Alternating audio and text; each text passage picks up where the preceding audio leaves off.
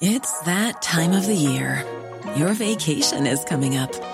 You can already hear the beach waves, feel the warm breeze, relax, and think about work. You really, really want it all to work out while you're away. Monday.com gives you and the team that peace of mind. When all work is on one platform and everyone's in sync, things just flow wherever you are. Tap the banner to go to Monday.com. Burrow is a furniture company known for timeless design and thoughtful construction and free shipping, and that extends to their outdoor collection. Their outdoor furniture is built to withstand the elements, featuring rust-proof stainless steel hardware, weather-ready teak, and quick-dry foam cushions. For Memorial Day, get 15% off your Burrow purchase at burrow.com slash ACAST and up to 25% off outdoor. That's up to 25% off outdoor furniture at burrow.com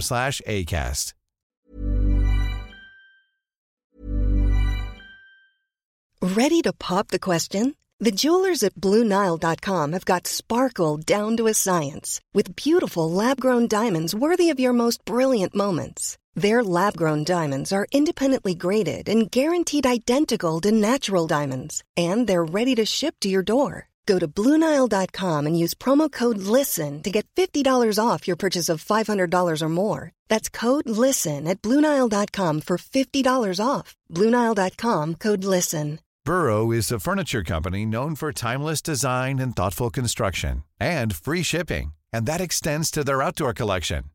Their outdoor furniture is built to withstand the elements, featuring rust-proof stainless steel hardware, weather-ready teak, and quick-dry foam cushions. For Memorial Day, get 15% off your Burrow purchase at burrow.com slash ACAST and up to 25% off outdoor. That's up to 25% off outdoor furniture at burrow.com Pour ce prochain segment de probité électorale, de, de, d'élection, on a une euh, administratrice, une euh, gestionnaire du DGEQ. Au bout du fil, Julie Saint-Arnaud, du directeur général des élections du Québec. Bienvenue à l'émission. Merci d'être là. Merci à vous. À la base de la, demande d'entrevue était euh, un article paru dans Libre Média qui faisait état d'une erreur informatique qui aurait pu priver des gens de leur droit électoral. Vous avez évidemment vu la nouvelle comme moi. Je prendrai votre commentaire comme ça, bien candidement. Qu'est-ce que vous dites de ce qui a été mentionné euh, le 5 octobre dernier? en fait, de notre côté, il n'y a absolument rien qui nous laisse croire qu'il y aurait eu des problèmes informatiques qui auraient pu faire mystérieusement disparaître des gens de.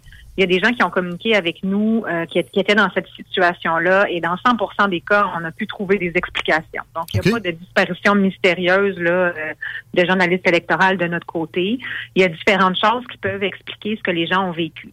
D'abord, il faut savoir que euh, c'est normal que ces gens-là n'aient pas pu voter parce qu'il faut absolument être inscrit sur la liste électorale pour voter le jour même des élections et c'est pas possible de s'inscrire sur la liste le jour même des élections. Nos lois euh, québécoises ne le permettent pas, alors que lors des élections fédérales, les gens peuvent le faire. Donc, des fois, les gens sont ah surpris et ont l'impression que le personnel électoral les a brimés dans leur droit de vote, mais en hmm. fait, vraiment, ils ont suivi la loi. Je dis, euh, ça arrive chaque élection, malheureusement, que des gens ne prennent pas la peine de vérifier leur inscription puis se présentent dans les lieux de vote, mais pour se faire dire qu'ils n'ont pas voté. Le meilleur truc, là, on reçoit par la poste au début de l'élection un avis d'inscription qui vient nommer toutes les personnes qui sont inscrites sur la liste électorale à notre adresse. Donc, s'assurer que son nom figure là, c'est la solution la plus simple. Puis là, c'est le temps de changer si on voit que c'est pas le cas. Euh, le, le, sonneur d'alerte, entre guillemets, dans le coin de Sherbrooke, ça me semble pas nécessairement être ça le problème. Il parlait vraiment d'erreurs informatiques. Euh, je, je, comprends, Madame Saint-Arnaud, que euh, il y, a, des plaintes, évidemment, qui sont pas fondées par, manque de connaissance des, processus, mais je voulais m'intéresser un peu plus au, côté informatique de, la gestion des, élections, si vous permettez. Euh, on, a assurément des entreprises. Là, je veux pas faire de parallèle avec euh, des, suites de l'élection de 2020, mais tu sais, il y avait eu de pointer du doigt certaines entreprises, dont une entreprise canadienne, élection américaine. Euh, est-ce qu'il y a une pluralité? Comment ça, ça fonctionne? Comment ça choisit les entreprises qui vont devoir gérer l'informatique lors d'élections provinciales? Ben, c'est une très bonne question parce qu'en fait, il n'y a aucune entreprise qui gère l'informatique. C'est Élection Québec qui est responsable de l'ensemble du processus. Donc, nous, on, on, a au Québec une liste électorale permanente qui est un fichier électronique dans lequel on retrouve les informations sur les électeurs. Donc, on a le nom, l'adresse, le sexe, la date de naissance des électeurs. Et on a aussi des fichiers qui regroupent les données sur le territoire, donc les, les, divisions des circonscriptions électorales. Et c'est ce qui nous permet, au début d'une élection, d'extraire la liste électorale de chacune des circonscriptions. Donc, au moment où le gouvernement prend un décret pour ordonner la tenue des élections, nous, on fait cette extraction-là de notre système de liste électorale permanente pour produire la liste électorale de chaque circonscription. Et ensuite, la loi prévoit qu'il y a une période de révision. Donc, dans chaque circonscription, les gens qui ne sont pas inscrits ou qui doivent faire leur changement d'adresse s'adressent à la commission de révision de leur circonscription pour euh, mettre leurs informations à jour. Et euh, à partir de là, donc, les listes euh, sont utilisées le jour des élections, etc. Je reviens sur le côté informatique. J'ai présentement des problèmes avec le site de la station. C'est une de mes tâches dans la gestion ici. Il y a toujours des problèmes en informatique. Généralement, on finit par aller chercher de l'aide en sous-traitance. Je sais que le gouvernement du Québec, peu importe l'entité, la sous-entité, fait pas exception à ça. Est-ce que vous me dites que au DGEQ, c'est pas le cas? Toutes nos ressources informatiques sont disponibles à l'interne. C'est vraiment juste du monde du gouvernement qui gère quoi que ce soit d'informatique là-dedans. C'est-à-dire qu'on a des contrats avec des firmes externes, par exemple pour nous appuyer en matière de sécurité informatique, mais la solution elle-même, l'application qui permet de gérer la liste électorale permanente du Québec, c'est une solution qui est entièrement gérée par Élection Québec. Puis pour ce qui est de la comptabilisation par après, c'est-tu juste un fichier Excel? Est-ce que c'est euh, plus complexe que ça? Il n'y a, pas, a pas une firme impliquée là, dans euh, comptabiliser les votes. OK. Parfait. Non, non, non. C'est vraiment fait par Élection Québec. Puis là, il y a deux choses distinctes. Hein. Là, vous me parlez de la liste électorale permanente, mais après ça, la comptabilisation des votes, ça, il n'y a aucun système informatique pour la comptabilisation des votes. C'est ah fait manuellement par les individus qui travaillent dans les lieux de vote que vous voyez quand vous allez voter lors du vote par anticipation. Ce sont eux qui vont dépouiller les votes qui sont dans l'urne du vote par anticipation le soir des élections. Très bien. Puis pendant la journée même des élections, ce sont les gens qui étaient à la table de vote quand vous êtes allé voter mhm qui vont ouvrir l'urne le soir venu pour euh, compiler les, votes des électeurs. Puis en passant, il y a des représentants des partis là-dedans qui regardent tout le processus. Ça, c'est une, une belle aide. On va revenir à peut-être une optimisation de ça éventuellement, mais je veux juste, pour ce qui est de, de, de compiler, à un moment donné, mettons, une boîte est ouverte, on a le nombre. Il faut, tu sais, je veux dire, c'est pas des papiers puis des fax, là. Il y a, quelqu'un qui rentre de quoi dans, dans, un, dans un... OK, oui, je comprends ce que vous voulez dire. Oui, donc à ce moment-là, le soir des élections, comment ça fonctionne? C'est que les gens dans les différents lieux de vote vont dépouiller l'urne derrière laquelle ils ont travaillé toute la journée. Mhm. Ils en arrivent à des résultats. Ils inscrivent ces résultats-là sur ce qu'on appelle un relevé du dépouillement. Ça, ça fait des copies carbone. Donc, les représentants des partis politiques qui sont dans les lieux de vote premièrement, peuvent assister à, toutes ces opérations-là de, dépouillement des votes, peuvent voir chacun des bulletins de vote qui est dépouillé. Donc, c'est une mesure de transparence. Et ensuite, ils hmm. ont une copie carbone de du relevé du dépouillement, pour lequel est indiqué vraiment le, pour chaque candidat combien de votes a été obtenu. Je regarde mon ami Chico, il rit de moi parce que je suis satisfait de ça. moi, la technologie, j'ai toujours des réserves.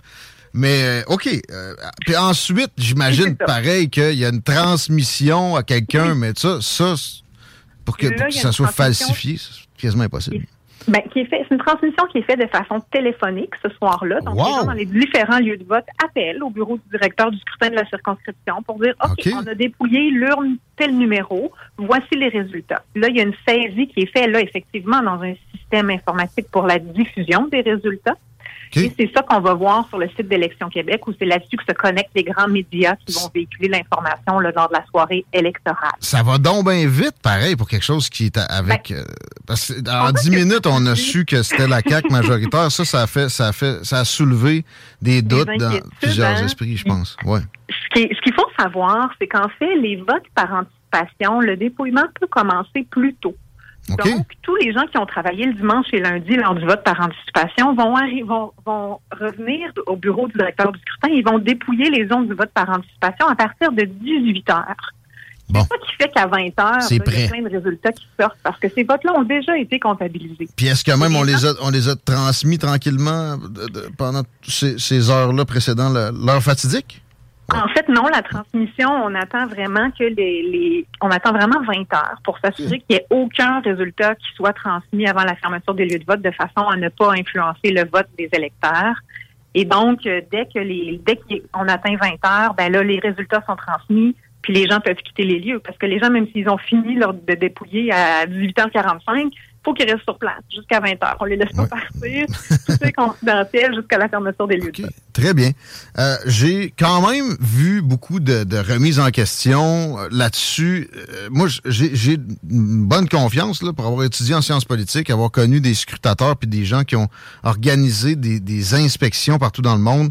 Euh, nous dire que ici, c'est une des meilleures procédures. Mais le, le, doute est mauvais pour notre démocratie en mm-hmm. soi. Et je me demandais s'il y avait des projets pour, au DGEQ pour augmenter le niveau de transparence, parce que ce que vous me racontez là, euh, c'est ça, et j'ai pas vu de reportage là-dessus. Qu'est-ce qui nous empêcherait d'avoir des, des, des, représentants des médias sur place avec carrément ben du vidéo, éventuellement?